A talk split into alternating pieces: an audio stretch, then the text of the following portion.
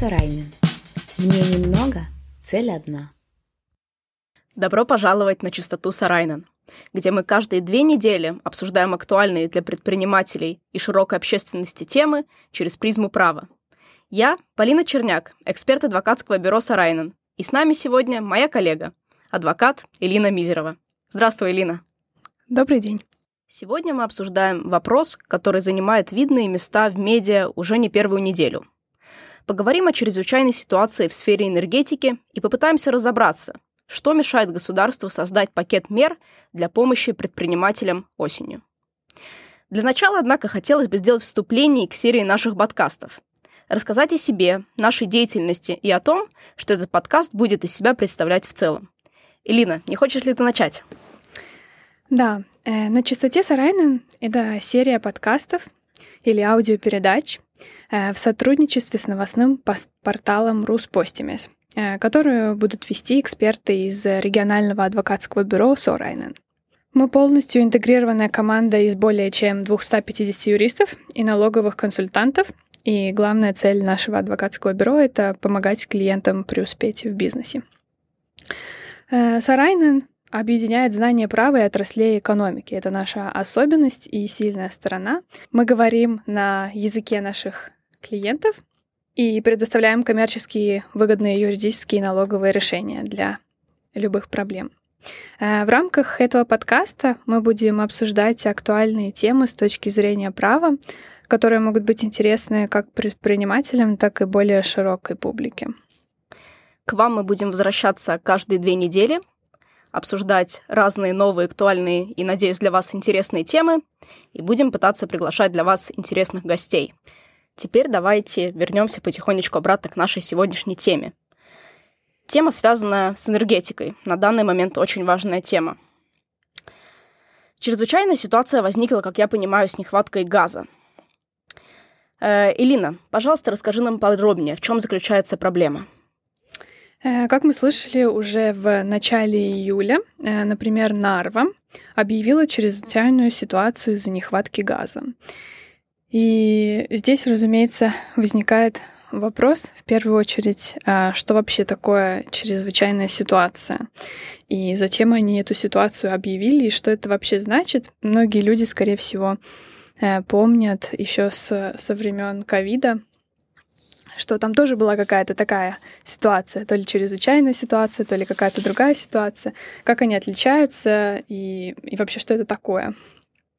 Чрезвычайная ситуация — это, понятное дело, ситуация какого-то кризиса. Э, согласно закону о чрезвычайных ситуациях, это какое-то событие или это цепь событий, которая несет угрозу жизни или здоровья э, людей.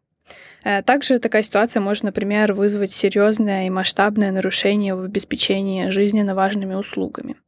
Э, но здесь важно уточнить, что э, нарушение обеспечения жизненно важных услуг — это тоже чрезвычайная ситуация. Как я понимаю, это такой инструмент, который регулирует нашу жизнедеятельность или другие какие-то важные социальные аспекты в тот момент, когда наступает какой-то кризис. Но в данный момент возникает вопрос в том, что на данный момент как будто бы электроэнергия у нас есть. Почему же говорят о чрезвычайной ситуации? Угу. Эм, ну, в первую очередь, наверное, стоит пояснить, э, что вообще такое жизненно важная услуга и как жизненно важная услуга и то, о чем мы говорили ранее. Э, дефиниция чрезвычайной ситуации связана, да, как э, ты правильно и сказала, с, э, с газом и с электроэнергией и с другими источниками энергии. Э, жизненно важная услуга — это такая услуга, которая оказывает значительное влияние на функционирование общества. Понятное дело, что услуги Эсти Энергия э, и подобных предприятий — это э, услуги, которые значительно влияют на функционирование нашего общества. Но это может быть как газ, электричество, так и тепловая энергия. Это услуги, связанные с водой из канализации, Э, управление отходами, э, даже общественный транспорт, в принципе, э, считается жизненно важной услугой. А, почтовые и коммуникационные услуги, например, тоже. И нарушение обеспечения такого такой услуги, если оно длится долго и является масштабным, является чрезвычайной ситуацией. Но как ты и сказала, газ, э, в принципе, у нас еще вроде как не закончился, по крайней мере, такого сообщения пока не было, и э, электроэнергия тоже. А, но почему же чрезвычайную ситуацию объявила, допустим, Нарва? Э, чрезвычайную ситуацию не нужно ждать. Чтобы начать действовать, достаточно того, чтобы появилась опасность возникновения такой ситуации. То есть должны быть какие-то объективные Э, критерии, э, можно сказать, что объективно э, можно положить, что чрезвычайная ситуация скоро настанет. Пример из учебника, который обычно приводят, это если где-то произошел, допустим, за границей взрыв на атомной электростанции, и ты видишь по прогнозу погоды, что, скорее всего, все эти облака вскоре будут э, на территории нашей страны, то не нужно ждать, пока они э, до нас дойдут, можно объявлять чрезвычайную ситуацию сразу. А какая все-таки цель или посыл, для чего объявили чрезвычайную ситуацию? Просто для того, чтобы дать людям понять, что действительно все плохо, или это как-то развязывает государству руки иначе, или, или какая все же у этого цель? Э, в Нарве объявление чрезвычайной ситуации эм, было нужно в первую очередь для получения возможности использовать альтернативные виды энергии. А, у них прошел тендер каждый год, газовый тендер, и он не увенчался успехом. Поэтому Нарва подумала, что Э, объявление чрезвычайной ситуации может помочь ей а, использовать другие альтернативные виды энергии. Но в первую очередь, когда мы говорим о нарве, мы говорим о сланце или о сланцевом масле. Эм, проблема сланцевого масла или особенность сланцевого масла в том, что а, оно его использование и вырабатывание энергии из этого продукта загрязняет окружающую среду. Mm-hmm. И поэтому для его использования нужно разрешение Департамента окружающей среды. И чтобы это разрешение получить, нужны некоторые особенности, и чрезвычайное а, положение способствует, а, благоприятствует а, получению этого разрешения. То есть обычно это разрешение получить ну, невозможно или очень тяжело, а чрезвычайная ситуация помогает э, смягчить рамки, в которых рассматривается выдача Э, разрешения. Верно ли я понимаю? Э, да, Сланец является более загрязняющим окружающим среду источником энергии, и согласно праву ЕС, э, которое было перед перенято и в наше законодательство, мы должны уменьшать количество его потребления, чтобы снизить наши выбросы СО2. Однако в определенных ситуациях, ну, таких как, допустим, кризис, э, действия определенных нормативов, которые предписаны правом ЕС, э, можно все-таки приостановить. Ну да, верно. Если энергию другим способом не получить, то, вероятно, неизбежно использование других э, видов энергии, даже если они более загрязняющие среду. А возможно ли предсказать, будет ли объявлять чрезвычайное положение в Таллине или в других городах? Ну, предсказать, разумеется, сложно, но позиция Таллина, допустим, по этому вопросу э, уже имеется. Мэр Таллина считает, что чрезвычайную ситуацию должно все-таки объявлять государство. По моему мнению, э, я, я скорее соглашусь с мнением э, мэра нашего, поскольку проблема нехватки газа и дорожания других источников энергии, она не является проблемой одного самоуправления, и согласно закону о чрезвычайном положении, о котором мы говорили, говорили ранее, Министерство экономики и коммуникации э, должно обеспечивать э, бесперебойное функционирование электро- и газоснабжения. Э, у Министерства экономики и коммуникации есть еще отдельное постановление, в котором указано, что такое государственная э, чрезвычайная ситуация. Элин как-то упомянула, одна такая мера, которая помогает преодолеть или смягчить чрезвычайную ситуацию, это вот, например, да, э, разрешение использовать сланец. А есть ли какие-либо другие меры или помощи, например, для предпринимателей, для частных лиц, у людей, которые просто ну, не справляются, например, с ценами на электроэнергию? Э, да, э, как это было и в прошлом году, а, в этом году новая коалиция э, летом договорилась о принятии пакета мер, который связан с нестабильностью цен на энергию. И этот пакет должен быть принят и действовать начиная с 1 октября текущего года по 31 марта следующего года. Вопрос, разумеется, возникает, ну, это кто получит дотации, и что это вообще будут такие замеры за субсидии, какие они будут. На данный момент нам известно, что коалиция договорилась в отношении малых потребителей. Ну, малые потребители — это, допустим, домохозяйства или квартирные товарищества. На рассмотрении у правительства находятся поправки к закону о рынке электроэнергии. Это такой закон, регулирующий производство и продажу электроэнергии. Поправки эти предусматривают возможность э, покупки энергии как универсальной услуги. Э, это будет что-то похожее на фиксированный пакет, э, но немножко на других условиях.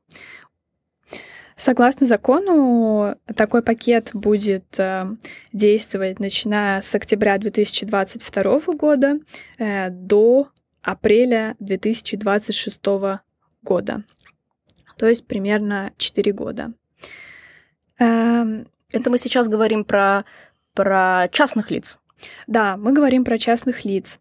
Э, к сожалению, поправки к закону о рынке электроэнергии на данный момент не предусматривают никаких дополнительных пакетов а, для предпринимателей. Только Почему же так? Для малых потребителей. А, этот вопрос а, возникал и в прошлый отопительный сезон, и снова возникает в этом.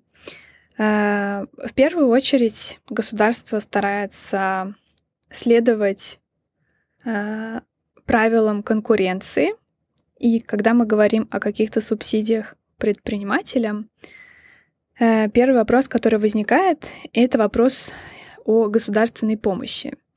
Государственная помощь — это такое понятие, э, пришедшее к нам из права Европейского Союза, эм, когда государство каким-то образом, обычно э, все-таки материальным образом, помогает предпринимателям из своих ресурсов Э, у этой помощи выборочный характер, то есть кому-то помощь дают, а кому-то нет. Это дает какое-то экономическое преимущество тому а, предприятию или тем предприятиям, которым государство помогает. И это искажает или может искажи, исказить конкуренцию и нарушить конкуренцию между а, странами Европейского Союза. Государственная помощь предприятиям э, возможна на, на конкретных условиях и в конкретных ситуациях, которые предписаны правом ЕС. И, и в придачу к этому для выдачи государственной помощи э, государство само должно получить разрешение Европейской комиссии. То есть для начала, если государство придумывает такой план помощи, то оно должно сначала спросить у Европейской комиссии, даст ли она свой зеленый свет или нет. То есть в данный момент это вообще, в принципе, не регулировалось бы на государственном уровне, а для помощи предприятиям нужно было бы обращаться, даже не обращаться, а регулировать это на уровне Европейского Союза, правильно ли я понимаю? Э, да, в том случае, если это квалифицируется как э, э, государственная помощь, тогда нам обязательно нужно разрешение Европейской комиссии. А есть ли другие возможные альтернативы? Это, например, эм, оформить, например, в рамках не государственной помощи, а как-то иначе, но тоже из-за именно чрезвычайной э, ситуации. Теоретически возможно создать пакет мер, который будет соответствовать э, предпосылкам госпомощи, то есть который будет государственной помощью э, и не будет искажать конкуренцию. И есть вариант даже, что согласование, в некоторых случаях согласование Европейской комиссии э, не нужно. Но поскольку это достаточно-таки конкурент, право конкуренции достаточно-таки детальная область с большим количеством исключений, то спекулировать на эту тему, как можно было бы сделать и что можно было бы сделать достаточно-таки непродуктивно. На данный момент э, законопроекта никакого, к сожалению, у нас нет, и нет намека на то, что он э, появится. И если возвращаться к э, малым потребителям, то что предусматривают поправки к закону о рынке о электроэнергии. Как я уже и сказала, то будет новая универсальная услуга, и суть этой услуги заключается в том, что э, малые потребители смогут покупать электроэнергию электроэнергию по регулируемой цене в ограниченный период времени. Ну, то есть 4 года, о которых мы говорили ранее. Точно так же, как и предыдущие проблемы, здесь мы сталкиваемся на самом деле с правом ЕС. Право ЕС разрешает нам сделать в отношении малых потребителей такое исключение. Э, и цену э, устанавливает орган регулирования энергетики э, на этот пакет. Таковым органом является у нас Департамент конкуренции. Элин, а можешь, пожалуйста, рассказать, если, если знаешь, как это урегулировано в других, например, государствах ЕС, я не знаю, в Германии, еще в других странах? Как они справляются с такого рода кризисами? Точно такое же решение касаемо универсального вот этого такого э, пакета на электроэнергию э, было принято еще в ряде стран ЕС. Если я не ошибаюсь, то 14 государств использовали такую модель, поэтому мы не являемся исключением или не придумываем какие-то свои э, нововведения. Это мера, которую используют и наши соседи в Европейском Союзе. Короче говоря, как я понимаю, следующий отопительный сезон — это неокончаемое чтение договоров, пение, э, решение проблем, э, двигаться ли вместе с Евробором или, придум... или брать зафиксированный пакет. Э, да, звучит как много проблем. На данный момент это, я как понимаю, все-таки, как скажем, такой quick fix, что это еще не конечный результат или не конечно э, разработанные меры. Э, что же, принципе, нас ждет в следующих сезонах, если, если это все будет продолжаться, если будет продолжаться повышение цен на электроэнергию? Э, как говорят, хороший кризис нельзя упускать. Э, в любом случае, субсидии, о которых э, мы говорили, которые были в прошлом, допустим, году, или даже те меры, которые принимаются в этом году, зафиксированный пакет зафиксированной ценой. Здесь, кстати говоря, наверное, стоит добавить, что у малого потребителя в любом случае остается право выбора. И не у всех э, сейчас, э, у некоторых точнее, сейчас зафиксированный, допустим, пакет. Они не обязаны от него отказываться, когда и если будет э, возможность выбрать универсальный пакет. Но те, у кого сейчас биржевый пакет, у них появится возможность выбрать, допустим, универсальный пакет.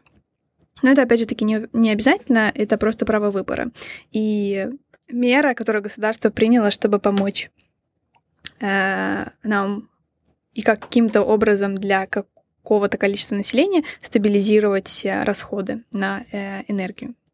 Э, но вопрос-то твой был в том, э, что мы будем следующим отопительным сезоном делать, учитывая, что эта мера у нас есть, э, и на ближайшие, если э, поправки к этому закону примут, то на ближайшие, скажем, 4 года а, ситуация, может быть, э, будет урегулирована. Конечно, мы не знаем, какую цену установит э, орган регулирования, департамент конкуренции, э, но в любом случае можно полагать, что какая-то мера на ближайшие 4 года у нас есть. Но субсидии как таковые или помощь, а, такая быстрая помощь, это не очень хороший вариант в ситуации, когда у нас мало какого-то продукта и большой спрос. Допустим, если у нас э, всего лишь одно яблоко, э, спрос на яблоки на рынке высокий, следовательно, цена на яблоко тоже высокая, и э, государство начинает давать людям деньги, чтобы они смогли купить какую-то часть этого яблока, то в любом случае яблоко у нас ограниченный ресурс. Поэтому помочь мы можем только какому-то конкретному количеству людей. И Именно поэтому субсидии как таковые в дефиците а, работают не очень хорошо. А, субсидировать дефицит — это недолгосрочное решение. Нужно инвестировать в какие-то альтернативы. Только что хотела сказать, что, наверное, альтернативы. Если яблока нет, то, возможно, стоит подумать о персике. Может быть, он не настолько хуже, чем э, другой фрукт. Э, да, и у нас э, таких альтернатив э, на самом деле достаточно. Понятно, что ситуация, которая сейчас на рынке сложилась, электроэнергии, она вызвана в первую очередь высокой ценой на природный газ, отсутствием возобновляемой энергии в том количестве, в котором она нам нужна для того, чтобы заменить то, чего нет или то, чего мало. А, но и снизить цену, в принципе, на газ в нашем регионе быстрыми мерами никак невозможно, учитывая санкции и все остальное. Правильно, Лин, понимаю, что к чему ты ведешь, это что, возможно, мудрый поступок это, это запастись э, солнечными батареями. Инвестиция в возобновляемую энергию, о которой говорится и сейчас очень много, и до кризиса говорилось достаточно таки много в связи с э, изменением климата и, и другими проблемами окружающей среды. Это то, о чем мы говорим, когда мы говорим об альтернативах. И это не обязательно должно быть э, солнечные батареи или солнечные панели.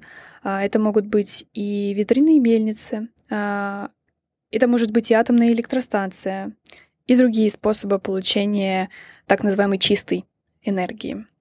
А, но понятно, что создание таких проектов, а, производство такого оборудования и вообще планировку всего этого, это достаточно таки трудоемкий процесс, потому что для начала нам нужно э, получить план, нужно найти инвестиции, нам нужно получить разрешение на строительство, может быть, получить какие-то разрешения из департамента окружающей среды и так далее и тому подобное. Э, поэтому на все это уходят годы. Э, и когда на сегодняшний день говорят об альтернативных решениях, разумеется, один из таких главных аргументов это то, что ну, необходимо же найти выход из того кризиса, который нас ждет осенью. Уже на этот отопительный сезон, и времени ждать, пока построят ветряные мельницы, у нас нет. Э, что вполне э, логично, и поэтому мы и говорим и о инвестиции в альтернативы, а то, как мы будем справляться с этой историей в будущем. Потому что субсидии и пособия от государства э, на протяжении многих десятков лет в будущее э, это не долгосрочное решение проблемы. Но если подвести итоги, то стоит использовать все имеющиеся методы, которые государство предоставило нам для смягчения э, кризисной ситуации – быть начеку и следить за новостями и не упустить возможность для использования новых э, будущих мер, которые, возможно, будут предоставлены, особенно для предпринимателей, которым, возможно, придется этой зимой не слишком сладко, а также при возможности думать о установке солнечной батареи на собственной крыше или на машине. Да, или маленький, маленькая ветряная мельница, если у кого-то есть дача. Вы слушали эпизод подкаста «На чистоте Сарайнен». Сегодня мы обсуждали, как государство будет помогать предпринимателям и потребителям в грядущий отопительный сезон. С вами были эксперты адвокатского бюро Сарайнен, Полина Черняк и Элина Мизерова. Спасибо за внимание и до новых встреч на чистоте Сарайнен.